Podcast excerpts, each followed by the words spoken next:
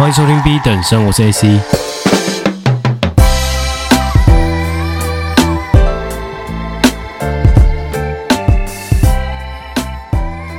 我前几天终于去东海讲完自媒体创作的课程了。那其实这是我第三次回母校讲这类型的课。以前我大概在大三的时候就开始陆陆续续讲课了。其实那时候感觉也蛮怪的，因为一方面是我学分都还没修完，没有毕业，然后就去讲课；二方面是我那时候第一次讲的对象是师母跟教职员，也就是说他们在我眼里是老师，结果他们在课堂上要叫我老师，那这个感觉其实某种程度上是蛮尴尬的，所以我都。倾向跟台下学生说，无论是年长的、年幼的，我就跟他们说，就是不要把我当老师，就尽可能放轻松跟我聊天，这样就好了。那我也不知道为什么学校很喜欢安排这种两个小时的演讲，就是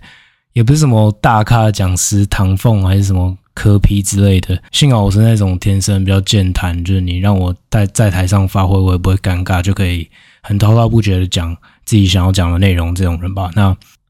感受是还不错啦，这次是报名人数甚至有比上一次还要多，但是实际来的人数好像比较少一些。其实我会发现说，好像一届比一届的学生，他回应你的方式是比较冷落的。不过也还好，因为我是能够理解这样的状况，因为你如果第一次上课，哪怕是那种很会讲课的教授，你都会对他有一种陌生的感觉吗。对啊，所以这次其实讲的内容也比较不一样。我甚至还在结束之后做了一个 ebook 的电子教材，让他们可以下载，这样就是简单的让他们从零开始去接触内容创作这件事情。因为我觉得这件事情是每个人在这个数位时代都应该要去养成的一个新的技能，这样子。不过过程中其实会感受到，就是有一点绑手绑脚的，就是你讲话的时候要注意你的用词，因为。毕竟在场不只是学生，然后还有一些学务处的老师啊、主任等等的。然后更夸张的是，我不知道为什么有一个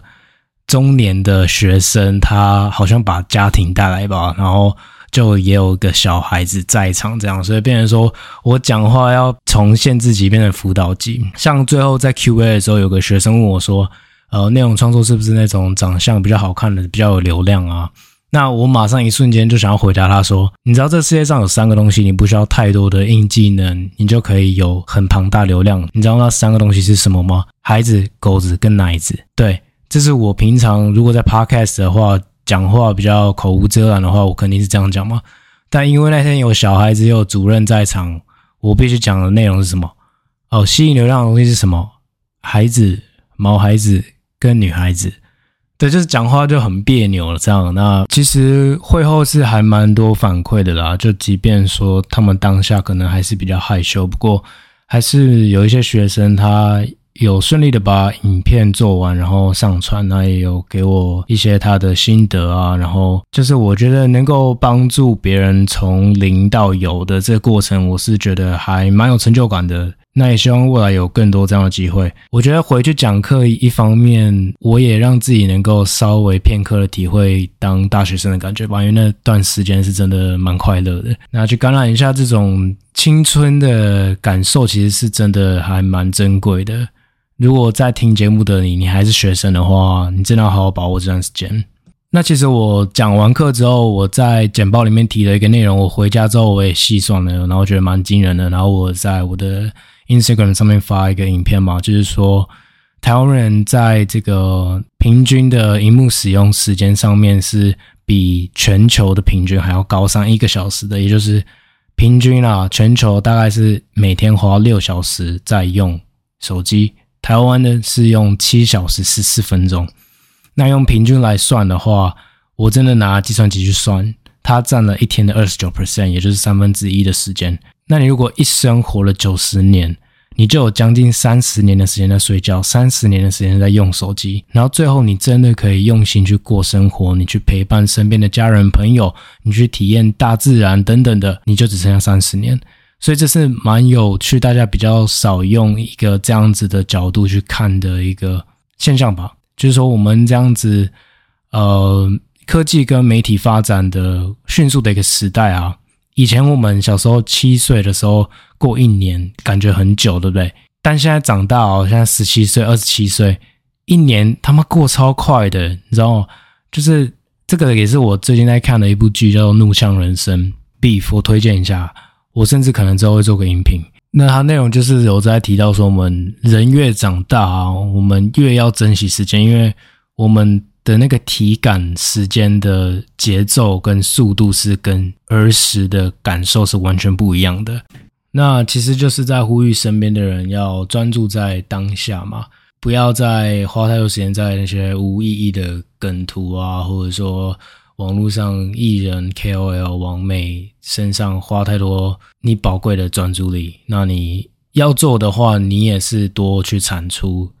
所以我跟大家讲的核心的概念，在演讲里面提到，就是说 create 大于 consume 嘛。你去当 creator 创作者，你不要去当 consumer 消耗者或者是消费者嘛。你为什么一直当买方而不去当那个卖方呢？就是你应该把该做的事情做一做，人生苦短嘛，想做的事情还没做的事情都去完成啊。好，那因为上一次的议题就是左右派之争，还有这个有毒的男子气概，这样子的反馈还蛮多的。然后有一些人，有些听众，他可能给我很建设性的回馈啊，那我也说有问题的地方都可以欢迎随时提问嘛，所以我在这边就来解答一下。那我先来讲一个听众的反馈，他说：“B 等生的 Podcast 从单方面的输出变成有互动的知识传递，换句话讲，从分享得到的新资讯到完全内化再输出。”那他后面也有讲说，整体会让人感到非常亲切，听众会觉得有个 AC 老哥真好这种感觉，也呼应 Podcast 的内容，就是男性需要一个 model 去竞争或是效仿。哇，我听完这个来自。好友的一个回馈，我是觉得非常的温暖呐，就是真的有这样子的一些支持，让我做下去是会觉得整件事情很有意义。觉得这样的内容有价值的话，我就会持续产出。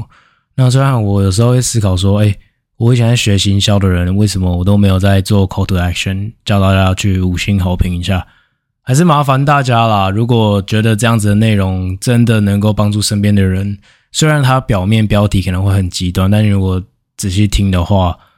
我在讲的东西其实是尽可能的去客观，当然不会完全的客观，肯定是会带一些个人主观的看法角度嘛。不过我们想要去理性的分析一件事情，那尽可能能够带给别人或有一些不同的收获嘛。所以还是劳烦大家留个言，或者说五星好评一下，分享给身边喜欢这样节目内容的朋友。好，那其实也有其他。的受众他听完之后是觉得有点 confused，包括说讲洪阳桥纯爱战士那一炮嘛，那一炮就是比较有点在比较说男女性的受害者检讨这件事情，我觉得这也是蛮有收获的，因为呃有女生跟我讲，然后我说诶对，这这件事情也不能完全的很对等的拿来比较，不过我的切入角度比较是男生很容易被讲说去精神控制别人，PUA 这件事情其实不是像。很多大陆啊，还是一些其他的博主视频在讲那些东西，就是精神控制就等于 PUA，其实不是这样子。是 PUA 的源头其实是 Pick Up Artist，就是会去街上搭讪别人的那种男生叫 Pick Up Artist。那他们常用的这种惯性的套路是精神控制。所以就不知道为什么衍生到后来，网络上流行语就说你去 PUA 别人，就是男生在精神控制女生这样，但其实并不是这样用，就是像牛仔裤，牛仔裤讲久了，牛仔裤就不对了，牛仔裤反而是对的这种感觉。其实我这个东西不是实验啦，所以不会说什么男生女生要有实验组对照组这东西，所以我切入的角度是这样，让让听众们知道，那也不要混淆听众。那再来就是说我自己发现的一个左右派的内容。因为我回去听的时候有发现一个地方要再补充，不然大家会错误理解。就是虽然有讲说保守立场站右边，开放立场站左边，大家应该回去听的话会记得这个点，就是在站议长的左右边，那后来才衍生的这个左右派嘛。但是我讲的那个全球化的东西，它是到现代后来才慢慢去延伸的哦。对，那这个东西一样是多去补充，因为有时候你知道在讲。Podcast 它不是说你跟来宾一样有访纲，你知道吗？我就是列一个大概今天要讲的主题，然后很顺的这样讲过去。有时候会假设听众已经跟我一样有那些 background knowledge。那最后就是 Toggle Theory 的部分，有听众也没有完全理解。那我这边再来跟大家去做一个详细的介绍。那这真的确实是一个蛮大的主题。那其实它同时也是可以用一个很简单的方式去诠释啊。那没有理解是正常的，我这边可以再跟大家介绍一下。简单来说 t o g r o Theory 就是当这个社会的女性优势越来越占上风，但是她生理上的这种慕强行为，并没有因为社会甚至说文化上的改变而减少的话，那两性间就会出现一个非常严重的失衡问题。很简单嘛，我拿一个数据跟大家分享，你们就会很清楚了。如果你们有学过经济学，你们一定听过一个词叫做 Gini coefficient，吉尼系数。那它通常是在测量一个国家的贫富差距，吉尼系数越大，年所得分配就会越不平均，也就是贫富差距会非常大。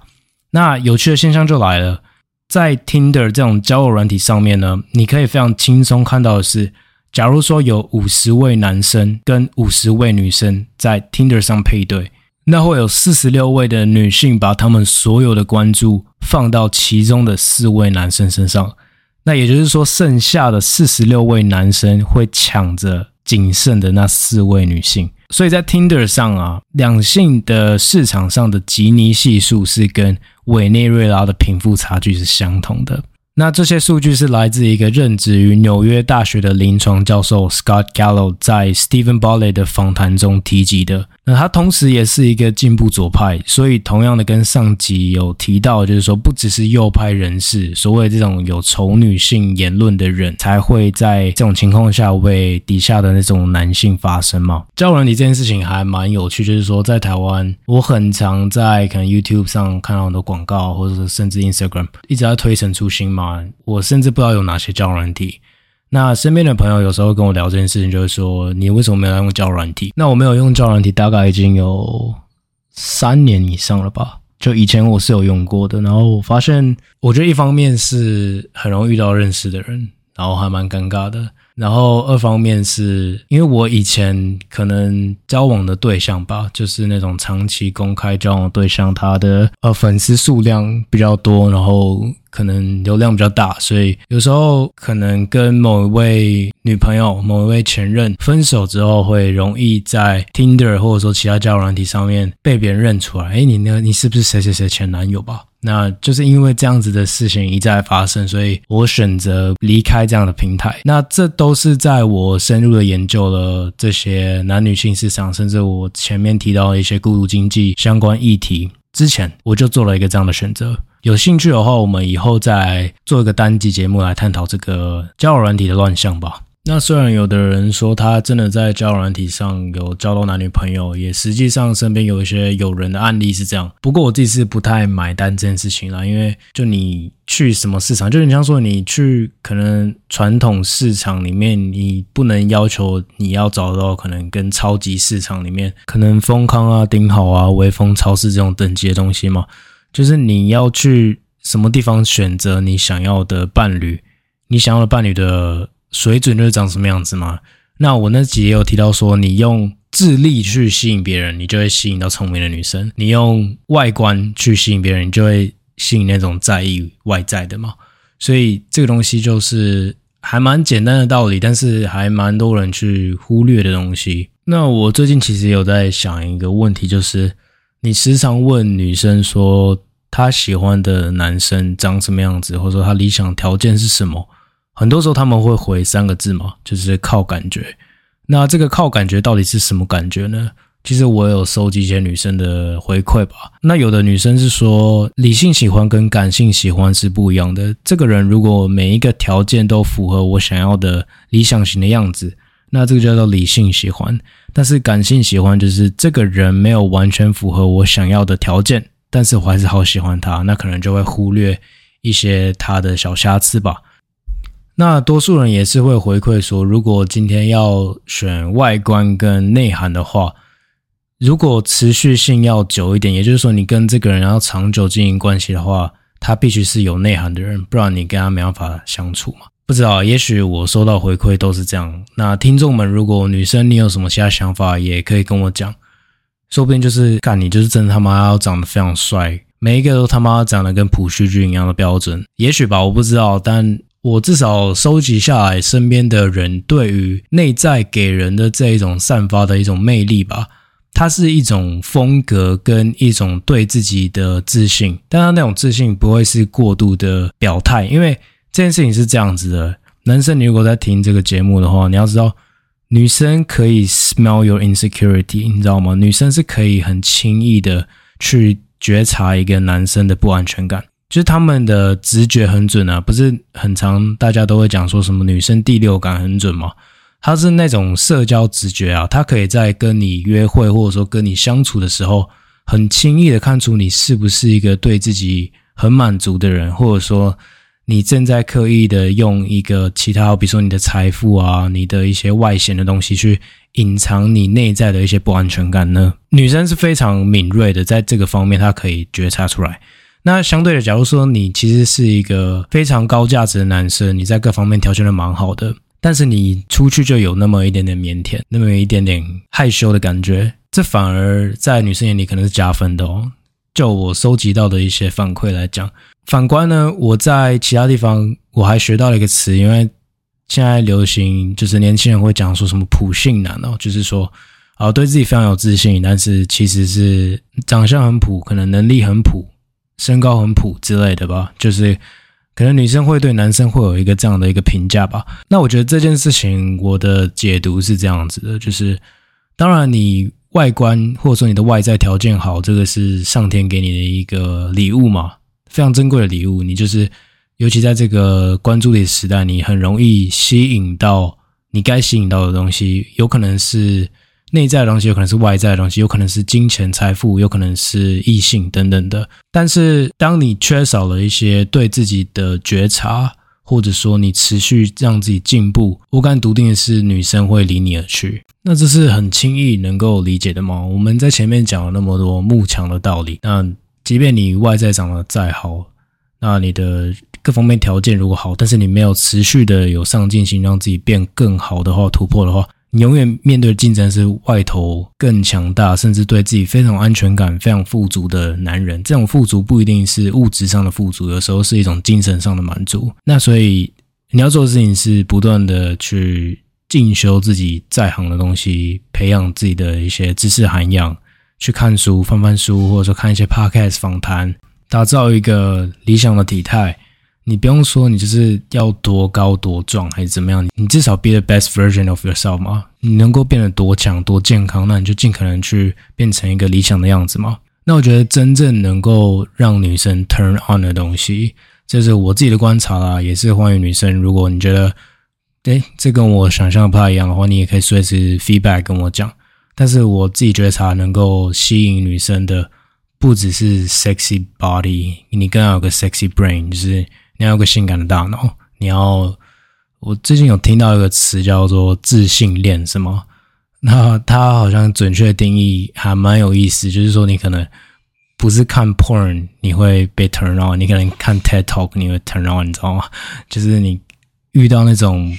智商比较高的男生，那我也有问女生啊，就是好像发生在女生身上是比较频繁的，就是说男生不太会因为女生非常聪明而被她吸引，男生是比较直觉性的动物。这也带到我之前看到的一个说法，Robert Green 这一位作家，还有说男生是视觉动物，所以男性喜欢看 YouTube 或者说在 Instagram 上看这些图片嘛，这些大奶子的女生之类的。但是女性她是文字动物，也就是说。她喜欢去听一些，好比说有押韵的东西，或者说是看一些散文等等的。她对文字是比较敏锐的。那男生，你就是要把话说好，讲话的逻辑必须要清晰，最好是说话要非常精准。精准不代表冒犯别人哦，不是说你要去开始开干还是这样，但是你至少要很清楚的知道你每一句话你要表述的意义到底是什么。那在我眼里，这件事情是比较算是全人发展的，不只是在。外在条件，然后你财富上你要打造你的副业，你的被动收入。那再就是甚至说你的人际关系，你有没有 close friend？你有没有让你身边的社群可以维系好良好的互动？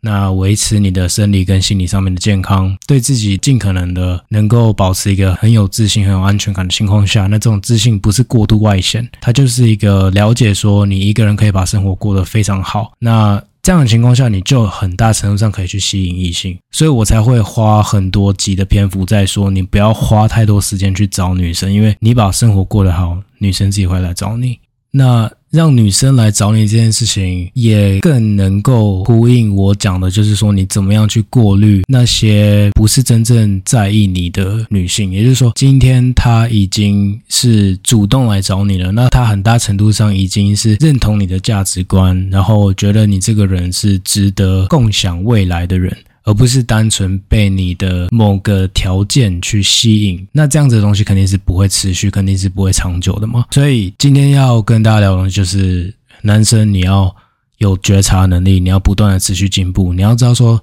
什么风格适合自己，那你要 present 出去的。这个形象长什么样子？女生她天生就是具备这样子的一个技能，就是她们有内建这样的能力在她们的大脑里面，她们很懂得去 present 自己。男生是需要经过非常多后天的训练去学习这件事情的。好，那其实这期节目就大概简单跟大家分享一下说，说第一个上次毒鸡汤的东西，如果大家有不理解的地方，今天做一个更深入的讲解。那一方面也。避免不必要的误会，然后就像我前面讲的，大家可以透过更多的共感理解，去让两性间的冲突减少嘛。那我们不要去打造这样分化的两极化的战争。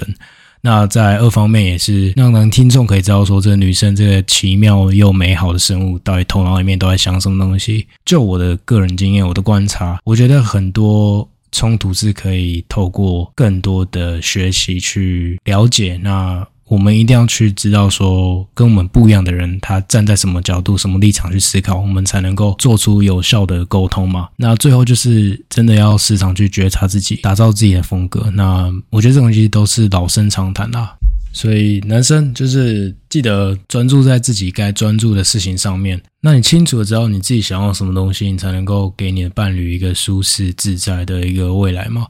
我知道这个东西听起来就是非常肉嘛，但是。事实就是这样啊，不是说